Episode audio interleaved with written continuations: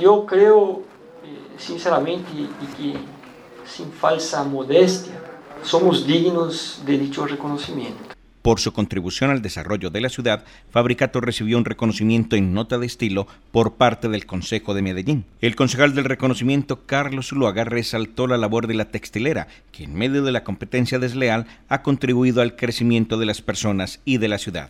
Hoy está cumpliendo 100 años y hay que seguirle recordando a la ciudad y a las generaciones que ha sido Fabricato para esta ciudad, para el desarrollo de esa ciudad, para la calidad de vida el presidente de Fabricato, Carlos Alberto de Jesús, agradeció en nombre de las directivas y empleados este reconocimiento y aseguró que la competencia desleal es el reto más grande que enfrenta la textilera.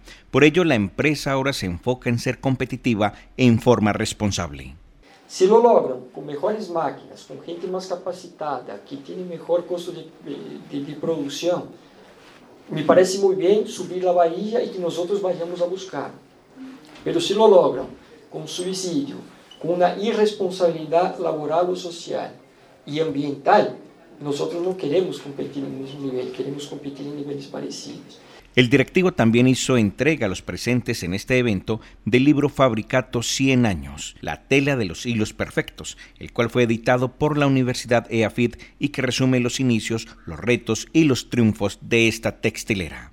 Al reconocimiento asistieron el presidente del Consejo de Medellín, Luis Bernardo Vélez, la concejal del Centro Democrático, Lina García Gañán, y el subsecretario del Consejo, Conrado de Jesús Torres. Consejo de Medellín.